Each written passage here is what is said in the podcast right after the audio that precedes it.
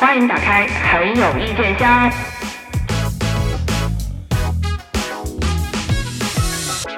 哎，你说看完这个回响，我就琢磨一件事儿啊。嗯，小宋家这台词儿是怎么回事？必须这吊着气儿，只能出气儿音吗？哎，小宋家竟然也也沦落到这个地步了。就是在我印象当中，宋佳我觉得是嗯实力派的，然后他他演戏是可以的，嗯，而且他的那种美，他那种气质还是那个内地好像挺少的，就特别自然、特别自信、大气的那种美嘛。就是他拍嗯平面儿就嗯特别好看嘛。我不知道他是不是因为拍平面儿拍多了，因为大家都知道他平面儿特别美，他平面儿那种冷酷那种表情，怎么嗯最近老是这种定格式的演法是吗？啊，就是面无表情，就是用网友戏称就是有点性冷淡。关键是他那个台词，他整个这个回想这个剧啊，就本身嗯因为我们上一期节目已经吐槽过了，就是看的我有多让我有多么的恶心，再加上嗯宋佳这个台词，就是他老出那个气儿音，我都听不清他说对对对什么。他他这个台词在这部剧里就是让人有一种偏头疼的感觉。对，他在那个他那个办公室里面跟那个王菊对话的时候，所以嗯嗯，就是王菊是那种毫无感情的把这个台词从好像导演说从一背从 A 背到二十六字母背到最后 Z，然后他就开始背，然后到嗯宋佳嗯这儿就突然间就是气音，嗯，感觉他们俩好像在探讨什么机密的事情，办公室外面人不配听到，就不能听到。对对对对，你说这个我觉得很精准。小宋佳在回想里边整个的那个台词的表演方式，就是这句话除了你，别人我不会说给他听的。但是呢，他又说的是今天早上我吃了一碗豆腐脑这种话，然后就是我跟你说，我今天早上吃了豆腐脑。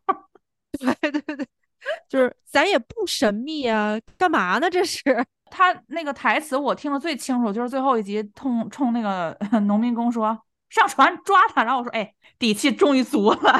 因为他哎，他最近一部露脸儿的戏不是跟那个靳东老师那部公关的啊，戏吗？纵有疾风起也是这个风格的，就是那个是吧？不知道是是是最近是接的戏都是类似，也按理说也不是，也是不同这俩角色不一样啊，对吧？那个对都有疾但风起的角色不神经病啊。但是你看他不仅是这个，他去年还是前年有一个跟岳云泰合作的戏，哦，也好像有印象。对怀疑那个男的出轨还是什么。当时我看了两集，我实在是看不下去了。嗯嗯，拍的也也是就是你知道镜头恍惚、神神叨叨，一会儿海边，一会儿怎么嗯着，然后他就嗯一直在那儿想，也是苦大仇深的。然后后来之后还跟那个跟袁弘拍了一个什么什么幸福生活，那个我也看了一集，就是讲他在嗯职场是做哎那叫什么呀，就是专门给解雇人的那个职位还是什么呀？HR 吗？类似的，然后那个里面也是一副就是冷酷无情，反正他现在这个戏路好像就是没有表情，然后说话气儿阴。就憋台词呗，就是那种憋着说话那个劲儿。但是你说为啥？他不是台词功底不行的人啊，他以前我觉得，我觉得像像这种就是就是回想是另外一回事儿啊，就是有大导演在的。小宋佳这个表演方式，我觉得就是导演指导的，就是导演就是也是恶心了，就是想想让他这么表演，他就这么表演。但其他那些戏份，我感觉是有一种人到就是这些。不管是男演员还是女演员，人到中年了以后，觉着自己好像戏路挺稳定了，自己好像嗯定了型了，然后就一直按照那个型去演了。但是殊不知，他那个型只只适用于某一个特定的剧或者某一个特定的角色，并不是什么都可以这么演的。我感觉他有点儿就是自我要求有点放低了。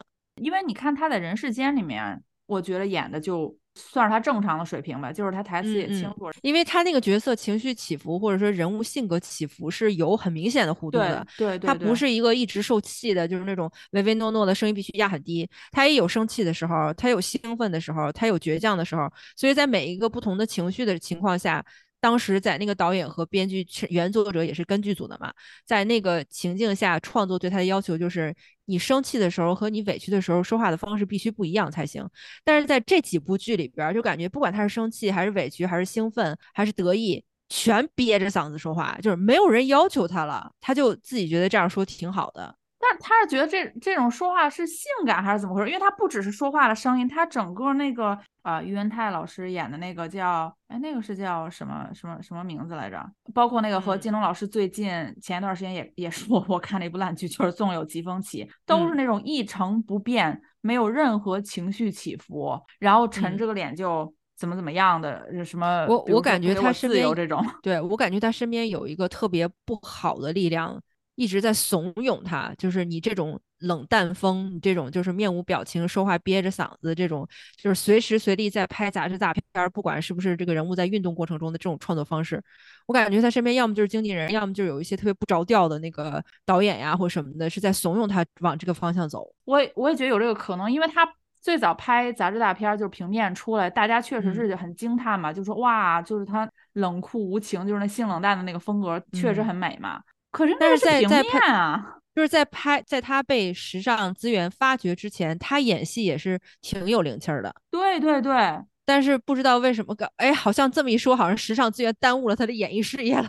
就是他自打好像发现了这样美，可是我不知道他团队是怎么想的。你那平面你人不动嘛，你那样当然可以了。可是你你现在你你在电视剧里出现。咱最近反正因为咱没怎么回国嘛，确实没怎么看过宋佳老师演的电影，不知道电影里是不是好一点。就是在电视剧里面，这个这个演法，你你演的是一个活生生的人呐，这个人是有情绪波动的呀。可是他现在展现出来就是情绪没有任何的起伏，这这人冷静的嘞。他其实也是那种偶尔他在角色里边是会撒个娇啊，或者偶尔在角色里边是会风情万种一点点。他的撒娇风情万种好像也有一种固定的模式。其实同理，我觉得万茜跟他很像。万茜早些年也是台词也是可以的，表演也是生动的，但是现在你没有发现，万茜本身说话就已经开始咬着嘴说话了吗？而且万茜不是那种剧里就咬着牙，万茜参加那个浪姐的时候，她本人说话怎么也咬着牙呀？就感觉就是在学校的那个台词功功底全交回去了，全都给了老师了。有没有可能是动过牙？但动过牙也不能影响说台词啊。我感觉是一种自暴自弃的感觉，而且万茜在她最近近几年的几部电视剧里边的那个塑造角色的方式也是。啊，俏皮的时候也是一个样子的，然后就是装酷的时候又是一个样子，你就感觉他自己给自己画了几个小格格，你知道吗？就 是好，现在进入撒娇模式，然后进了那个格子了。好，现在进入这个女强人模式，然后就进了这个格子了。演戏就好制式化呀。呃，万茜确实是因为刚才我也想说那个说台词嘛，因为我们这期本身也是想聊一下这些中生代的，算是比较中坚力量这些女演员吧，怎么有一些就慢慢就开始走向这个。比较模式化的这种表演套路的，有尤其是像宋佳和万茜这种，像你说的，之前也是有灵气的表演，也是有好的作品的，怎么后来就慢慢就，也不是说所有作品都是这样。其实你看宋佳拍那个人世间也是挺不错的嘛，嗯，就是万茜在一些正剧里面演也还可以，但是整。体来说，她这些年的趋势就是一个就是气儿阴，一个就是不张嘴，对对对对对，特别明显，特别明显。而且万茜演的也是，就是所有剧里那些角色好像都差不多。但你说那些角色是一样的吗？好像也不太一样。就包括前一段时间，她不是和那个呃朱亚文还演了一个，对，然后和白跟朱亚文演了一个，对，跟白客演了一个，都是演情侣档的。完了，他其实他还和秦昊演了一个。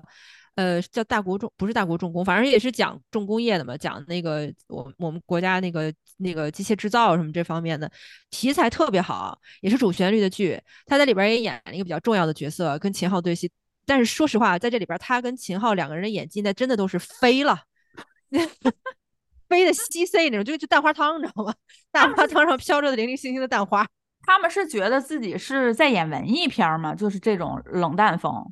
就面无表情，让你猜，不是？我觉得他们在演，就是他们在演电视剧的时候，有一种你要是对我要求不高，我就我就我就这样了啊，就是你觉得行就行，反正我觉得可以，特别破罐子破摔那个劲儿。因为他演那个，他跟白客演那个，当时我一看，我说，哎。我怎么记得他跟朱亚文之前也演过一个，好像啊，就觉得特别特别的像。我刚才说万茜那个小格子小方框，就是看这两部剧对比对比出来，就是他在他跟朱亚文撒娇和他跟白客撒娇是一模模一样的。哎，感觉万茜老师自己成为了自己的孙悟空，我给画个圈儿。他在跟周亚文演那部戏里边，两个人是情侣关系嘛？但是他在跟白客老师演的戏里边，两个人是小夫妻啊，是在备孕的小夫妻。就是按说这种关系上的不一样，应也应该直接导致你撒娇的方式不一样。哎，不得，我们万茜老师那个小发型千千年不变，然后那个撒娇小嘴唇也是千年不变。让我看了以后就是那种，我现在看你这个撒娇法，我不太好确定对面是白客还是朱亚文。他跟宋佳特别逗，宋佳现在角色就是每个都是酷，然后万茜每个角色都是飒。对 对对对对，好，哎，宋佳好像造型也不是变化很大，不是不是，对吧？长发要么就是盘一下，要么就梳一下什么的，就是造型变化不大。万茜造型变化也不大，就是她就几乎没变她那个短 短发，我为什么那个短发不变了就。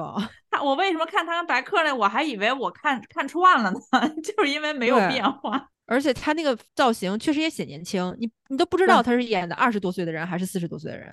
对对对，也不交代清楚，完全就要靠你自己猜，猜他总监的级别，靠他总监级别，然后这刚刚升刚升上来两年呀、还是已经在这待了十年了？准备准备竞争一下子这个 VI，竞争一下子这个 VP 了呢？就我们也稍微拓展一下吧，不用非要嗯说嗯那个，就是这些真的中生代了，往下走一走，我觉得江疏影的台词是一直也不行啊，他江疏影他都没有说没好过，对，他就没好过。他也是院校毕业的吧？他是，我记得他是上戏毕业的。可是我觉得江疏影是属于那种，就是她演的角色吧，你还看不太出来啥。她只要一张嘴就都是江疏影。你想她演过什么剧？呃正理上嗯说，江疏影资源算不错的。你看她演那个《扫黑风嗯暴》正剧也请她。哎呦喂，哎，我都我都忘了，就是 我都忘了那部剧里边。对，那里有她，她演那个《欢乐颂》就不说了，也去年播，今年马上就要播第四部了嘛，就是大结局的这一部。嗯，哎，是嗯大结局吧？哎，她要不是大结局，我跟你说，我们就再出一期。然后。我以为你要飙狠话了，结果结果又出一期。然后他还演了那个《三十而已》，对对对对对对，但是就是你感觉他演的是是完全不一样的三个角，就是三种人、三种人物，甚至生、那嗯个状态都不一样。他在那个《扫黑风暴》里可能是个小年轻儿，然后在《三十而已》里面是哎三十三十了嘛，然后对对对，然后在那个呃《欢乐颂》里面就也是呃海外留学回来的二十中半段儿，就是刚有事嗯业的那种。可是他们只要一张嘴说台词，哇塞，那个台词跟江疏影参加任何一个访谈节目都没有差别。对，就是他演什么都是他本人，对，而且这个他本人不是说他没有努力演，是因为他演不到那儿，就是他的技术不达不达标。我对江疏影演的任何角色都不好奇，哎，板上钉钉了，你就是那个样子的。就是你能你能猜到，你看他出现你就知道是什么样的。主，我觉得他演技的最大的短板就是他那个台词，他真的一张嘴就哇，马上出戏、嗯哎，江疏影是不是还演了一个古装剧，哪宋朝的一个古装剧？啊。不是他演了那个，他跟那个清平乐，他跟王凯演的对对对对正午的剧嘛，当时扑街挺厉害的。嗯嗯那是江疏影里边演皇后了是吧？对对对，毫毫无波澜的一个剧。我一开始还，哎，我说这个景儿真美啊，不愧是正午拍的，就是它整个的那个服化道，嗯特别也也比较尊重历史嘛，就是大气蓬勃的那个宋朝那个 景儿。嗯嗯，结果哎呀，看两集昏昏欲睡，我就感觉看不下去。你演皇后，你镇得住吗？就就是说，你想啊，那是一个古装，你你讲宋朝的人张嘴张嘴说话，一听，哎，江疏影。我印象当中，我最早看江疏影的一个戏是她跟孙红雷还有关晓彤和那个张艺兴合作的，就是她 演那个《扫黑风暴》，她跟张艺兴其实是二搭了，只不过在那个里哦面，她跟孙红雷演的是一对儿。那个时嗯候，因为你不知道江疏影说话是这个样子的，就还行。后来发现她每个剧里好像都在演之前那个角色。就是出道即巅峰是吧？一一某种意义上的出道即巅峰，而且江疏影有一大特色啊，就是 谁跟她搭谁火。好像是，而且感觉她好像在，她好像演了好多年了。但就是没太没太火起来。你要说她不火嗯吧，资源也不差。可是你要说他嗯火吧，我不觉得他火，我觉得对充其量就是有存在感他的存在感多是在于他之前练瑜伽还是什么，当时火啊的就是他健身。我你看这些这些演员嗯都不是，万茜是浪姐 火的，江疏影是那会儿搞什么瑜伽，她健身就是挺有一套。小宋佳，杂志火的是吗呃，小宋佳杂志加拍 vlog，小某书上也老推给我他那小 vlog。正经八百说，小宋佳在别人拍的和自己拍的 vlog 里特别正常，说话也清楚。嗯，就是一一拍戏了不行是吗？嗯，就是把这些人把灵动的自己都献给了副业，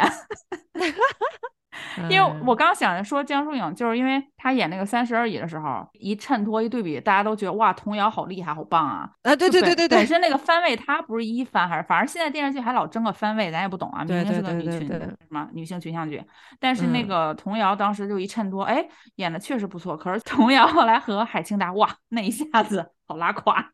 对就是说哦，原来你你就是就是你的真面目就露出来了是吗？对对对，就但是童谣确实他最出彩的还是高希月呀，嗯，对，对就是童谣这种嗯演员，你嗯说他好吗？就是他演技也没有说特别好，就是我觉得他属于特别靠童格，我觉得只能算及格吧。嗯，就好像特嗯别靠人衬托。如果跟他搭戏这个是江疏影，就衬着他还合格合格；如果跟他搭是一个稍微就是演技更精嗯湛一点儿，就嗯，就一下显得他特别稚嫩，他的演技。我倒是觉得，就是我对童瑶就是稍稍就是宽容一点点儿，就是我我感觉这孩子也挺不容易的。对，打从上学的时候就经历了那些不该经历的很 恶心巴错没错巴拉的事儿，相当于事业还没开始就已经蒙上了一层非常不幸嗯的那个 光芒。完了以后，慢慢慢慢积累作品，就是感觉他这个积累阶段好像很漫长。之前他之前应该是沉寂了像谁呀、什么什么的。对他好像感觉沉寂了好长时间，后来才就有点像大器晚成的那个感觉才出来，然后一下就火了嘛。就是按说，如果他当年上学的时候没有经历过那些就是恶心巴拉的事儿的话，可能他起步也挺应该也也不会那么慢。他起步不差，正经不差，因为他上学那会儿，他的外号就是小章子怡嘛。他对正经是火过、热过一阵子嘛，那个话题。后嗯来就对，因为出了事情就，嗯你一说到他，我就想到那个宋茜嘛。宋茜就是我们我们也是说过她几次，就是典型的特别是。讨厌不起来的，是挺嗯喜欢这个小姑娘的。对，但是嗯宋茜也是，你看她，呃，之前我们不是说过那个，就是男男版的江疏影，就是宋威龙嘛，跟他搭戏，跟他搭戏也都衬的挺好的。宋茜出后来演技出圈，不就是因为跟宋威龙搭戏嘛？对，但是后来转过去，就是那那一部之后，那一部当时就好评还挺多的嘛，就突然间大家嗯发现宋茜好像哎摸着演戏的窍门了，她好像会演了，突然间就风起洛阳嘛，就是你说完了，后边又接了一个医生的戏，我就感觉，哎呀，真的是不禁比啊！这个 对，就是你你一看那风起洛阳一跟黄轩一搭，就显得他们俩对吧？就是台词不是台词，演戏不是演戏啊、的。就我觉得像宋茜，其实我感觉她自己一是特别努力，这个这个姑娘；二是嗯那个他团队可能当时真的是他自己有这个要求，团队也是觉得，那你要长远的发展演技，必须要去上上课或者什么，找导演好好给你教一教。但是感觉好像教了一一段，看到了成果，就就不再继续往下学了，就哎。嗯，行行，行，有进步就这样吧。就点到即止。嗯，我觉得他应该真的正经八百再再往下深造一下，因为宋茜台词也有点问题，她也是不太张嘴。就是按说宋茜她她吃苦耐劳，包括她学习能力应该是不差的。对你像跳舞的，跳舞的孩子能跳到他那个学校的级别，然后能跳到他在就当时在韩国娱乐圈里的那个级别，对，人家吃了多少苦啊！小的时候真的。吃苦的能力是不用毋庸置疑的。如果他在成名了之后回国发展之后，他能还能继续那么吃苦，把那个吃苦的劲儿放到演技钻研上，应该也早出来了。就是真是可能也是忙着挣钱，没有时间钻研功课吧。但是像宋茜，我我不得不说，就是忠言逆耳啊，就是宋茜，因为我们都很喜欢宋茜，我也特别想，就是如果要是她的经纪团队或者她的工作室的工作人员、策划人员无意中听到我们这个节目，宋茜没任没有别的可依靠的，演技不扎实，她没别的可依靠了。本身她已经不是唱跳歌手了，她也不是偶嗯像艺人了，对除了演戏能拿得出来，除非啊，除非我们宋茜小姐姐有惊人的投资天分，私下里对吧，炒房、炒股怎么着的，把自己的后半辈子打点的停停当当的，除非是这种情况下，团队们上点心，该让你们你们主主主家对吧，去学学演技就学学演技，因为他真的没得比，他没什么可靠的。就是不要过度的消耗他、消费他，对对，真的为他好。而且我觉得宋茜是那种挺有心想做好的，她不满足于现状的那种，真是的。所以我觉得对对她团队真的要好好考虑一下这个建议，我们的很有意见的建议啊。对，我们也可以做一对一咨商。像他和童瑶这种嘛，就是嗯年轻嘛，未来可期的这种。你像袁泉和刘涛老师，袁泉需要演戏吗？我觉得袁泉就是睁一只眼闭一只眼，就跟跟夏雨吊死了算了。就是反正夏雨是那种我我在外边就是饶世界花花去，你只要别抓我 就行，就就很像，就是你做一个睁一只眼闭一只眼的袁冬冬就可以了，呃，不是冉冉冬冬就可以了。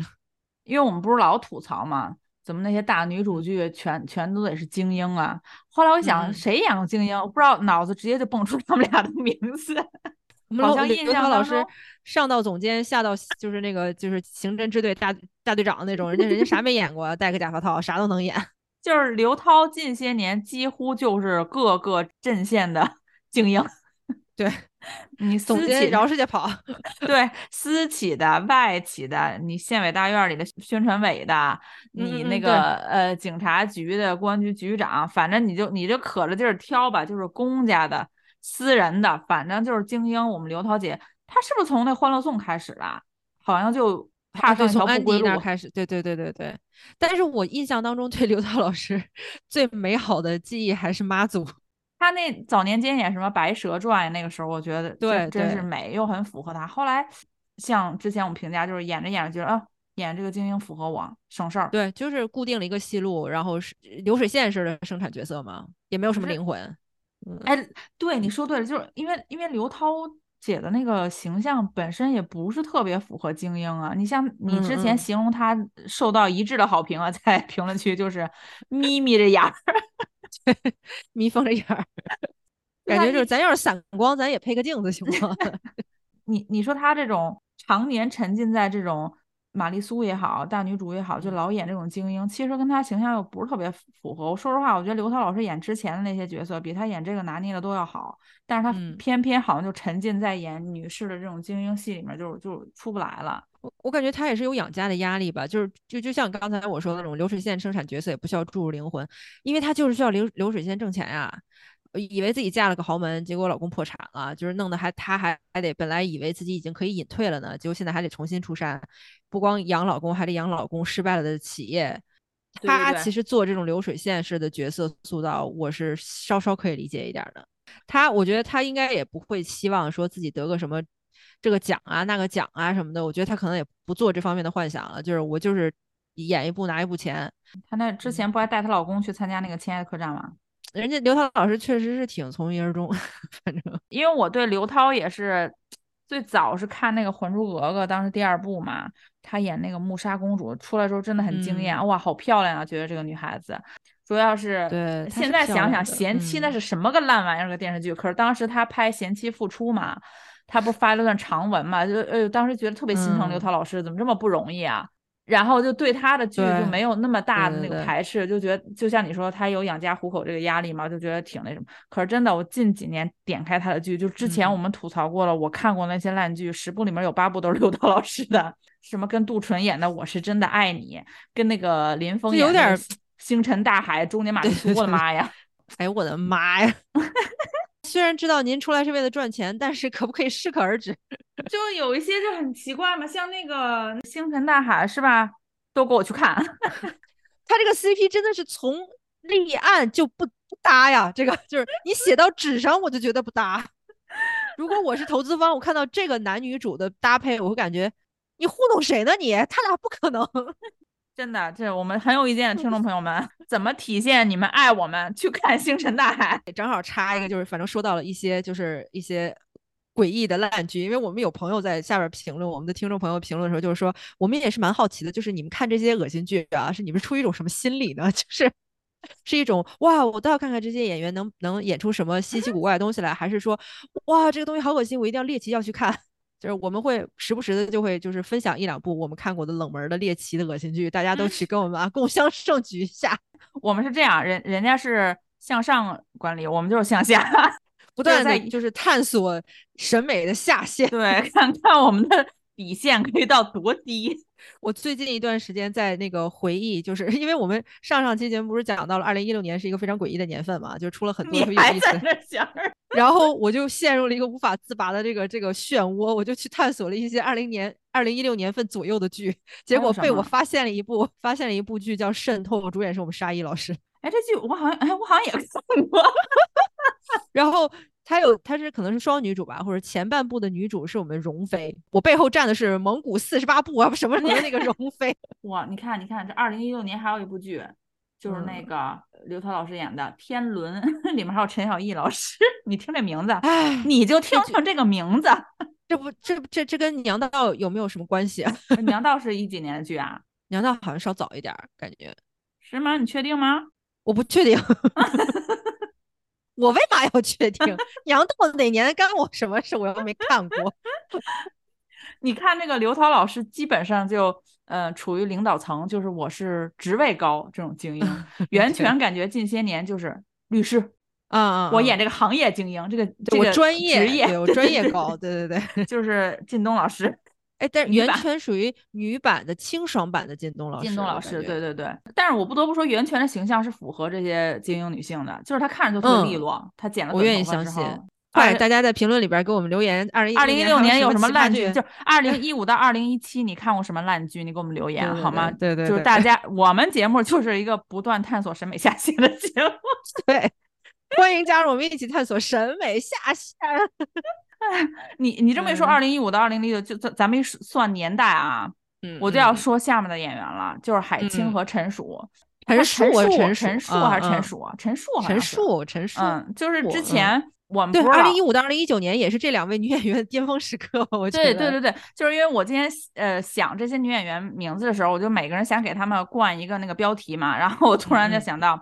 这两位就是被黄磊老师 耽误的女演员，海清那是妥妥的被黄磊耽误一辈子啊！海清，哎，真的就是，而且心甘情愿。嗯，海清老师是有演技的，即使她演那些儿媳妇的婆婆妈妈的那种剧，她每其实她你仔细想，就不是非黄磊老师的剧啊。从他早期那个呃吃吃毛豆，对对对，双面胶还有那个吃毛豆有余味儿。那那个男演员名字就不提了，就是他演的每一个这种小媳妇儿的角色都是有不同的，他能把同样的一个角色演成这么就是丰富多彩，我觉得是特别不容易的。看他最近对，而且他和孙红雷搭过一个戏，里边演一个那种就是小太妹，就是年轻的时候就跟着黑社会大哥出来混的小太妹，然后现在就三十郎当岁那么一个小小媳妇儿那种角色，那演的也是相当出彩的。就是还有他刚才说童谣的那个，就是嗯。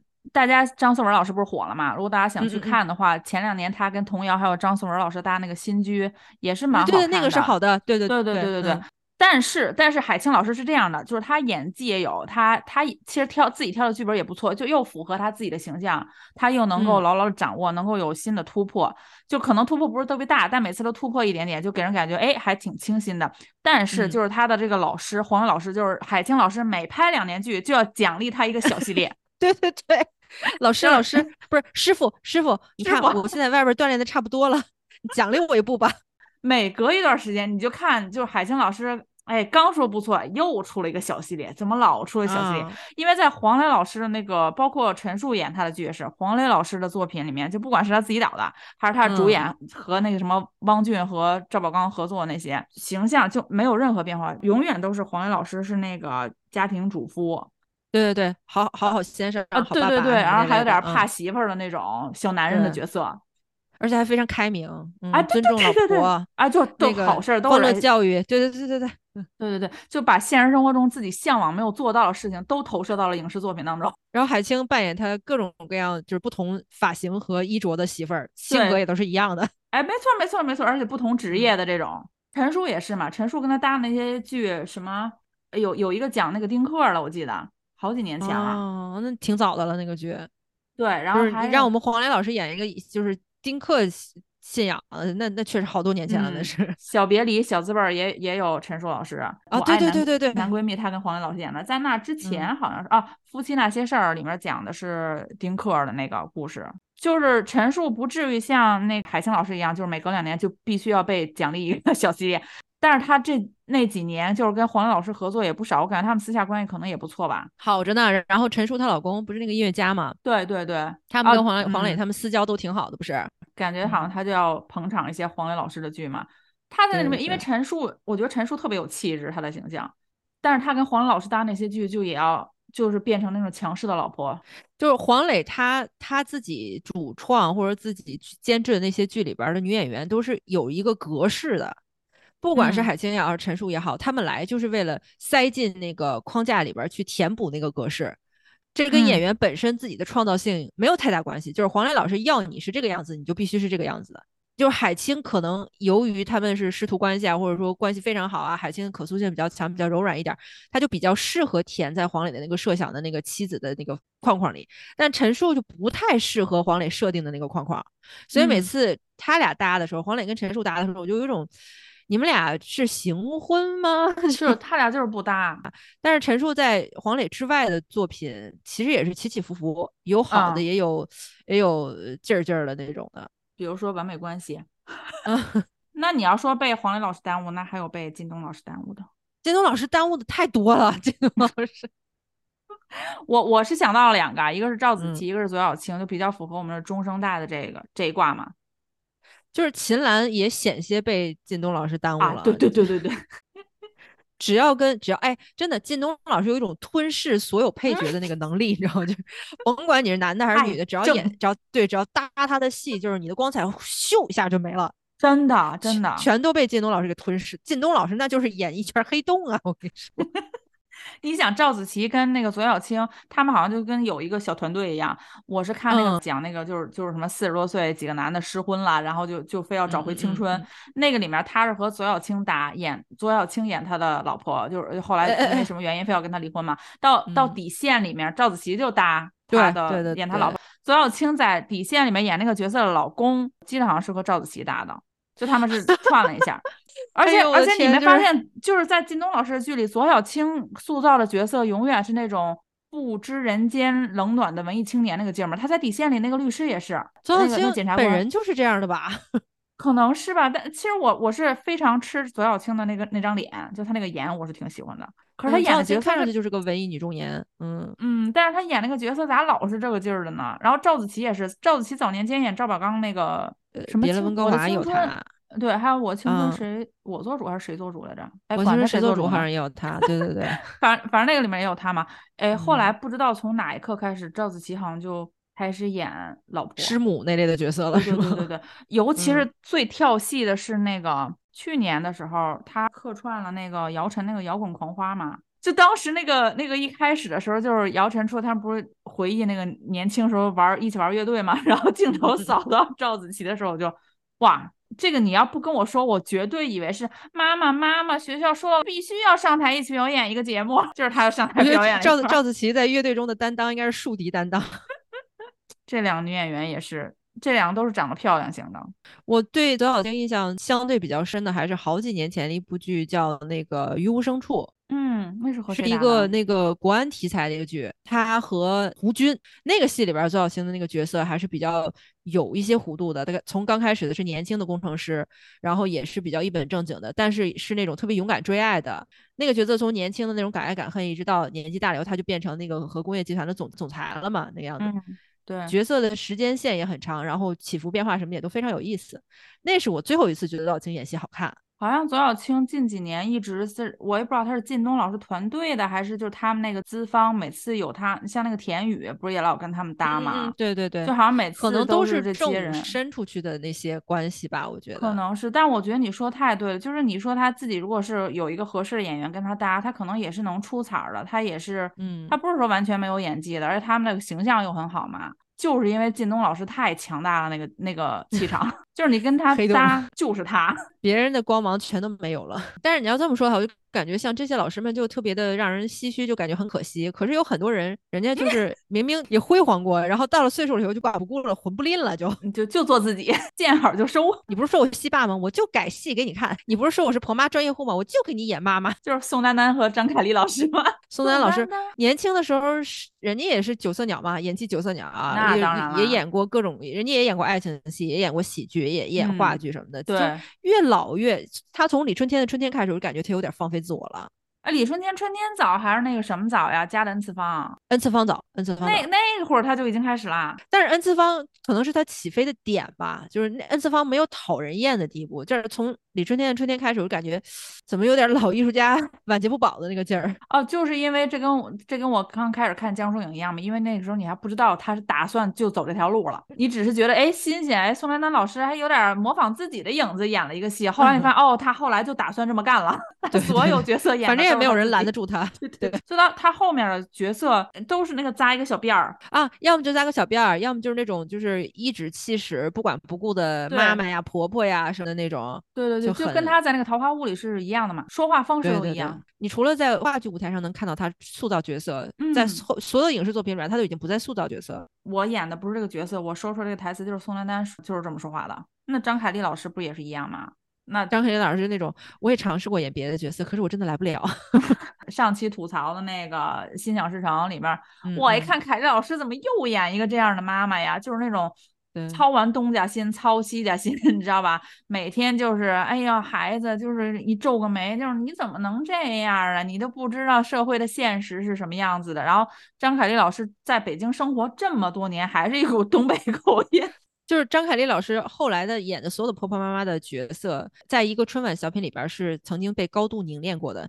你记记不记得有一年春晚小品是她和那个上海的一个喜剧演员，就是曾经演过阿 Q 的那个上海的那个老喜剧演员，那个老老先生，在那里边他演那个老先生的女儿，然后用那种就是照顾小朋友的那个心态在照顾他爸。里面还有那个戴眼镜那个老头，对吧？对对对对对，就是两要我要出去钓鱼，什么我闺女不让，那那个，对对对，在那个小品里边，把我们张凯丽老师，就是我感觉从那一刻起，张凯丽老师婆婆妈妈的演技就已经定型了。还有她后来跟黄宏老师合作的那个埋钱的那个，嗯嗯嗯，对对，刨我坑埋个钱。张凯丽老师打参加开始参加综艺开始嘛，就是以前你可能也不觉得，她也算是后期就开始一直出来演综艺嘛，从那个《花儿与少年》开始，到后来她跟那个大张伟他们参加了一个在北京四合院搞那种民宿住宿。的那么一个节目，他也去参加过。你就看他这些综艺，到去年《花儿与少年》，他不又去参加了吗？就是那个露营界。因为他这么一曝光之后，你就发现哦，原来又是演本人，就是这个样子的。就跟他们一比，就感觉好多演员就蛮可惜的。其实就是演技又好，形象也好，就是塑造角色也认真。但是好，可能人家就是挺淡泊名利的。但是我我们看来就觉得，好像资源怎么没有更多的倾向于这些演员？就有，就是我们没有提到这些，很多都是很不错的。但我们可能就有那么几个觉得，嗯，要是资源多给他们一些就好了。我我我先说啊，我个人比较喜欢张瑶 啊。对你确实你提过好几次张瑶，张瑶是年轻的时候就特别的不出挑。年轻的时候哪也显不出他来，他还真是有了点积累了，有了点岁数了之后才显出他好来。对，一个他，一个那个就是大嫂嘛，《狂飙》里的大嫂。对对对，也是年轻的时候就感觉他的戏真的就是没没沉淀。但是三十之后才显得比较好。我是感觉刘敏涛老师真的是值得更好的资源，还有刘琳老师，我觉得也是。当然，刘琳老师算是正午的演员嘛，他算吧，应该算吧。刘琳老师就感觉人家比较认认真真的在做一个演员。我戏不多，但是我我不想砸，可能也是人家的选择吧。我还挺喜欢俞飞鸿的。那是俞飞鸿，那那家伙就所有少男少女的文艺女神。嗯，但他好像真的不是很经常出来。他，我觉得俞飞鸿真的不需要，感觉他他他不需要舞台，好像不需要观众。一个演员，就因为有的时候他们好好多时候都会说，一个演员一生有一辈子有一部代表作就已经值得了嘛。嗯。这几位老师其实都算是有自己的代表作了。对，像我们刚才说那些女演员，比如说她们是为了养家糊口挣快钱，或者可能就是就是躺平了嘛，我就我这么着演就就行，反正也不会犯大错，那我就一直这么着演，我就找着这个两个小格子了，我就可着哪个戏看能往哪个格子里跳，我就跳一下，然后进去演就行了。我但是我我老觉得有的时候也是跟之前海清不是一语惊人，就是说什么我们中年女演员的那个机会好像特别的少。后来我一想也是，你看我们聊这么多剧。剧大女主的剧也好，或者女性群像剧也好，好像来来去女性的角色就那几个，没别的了。对，对对对，总监，就是总监宝妈。对对对对对，就是总监和宝妈。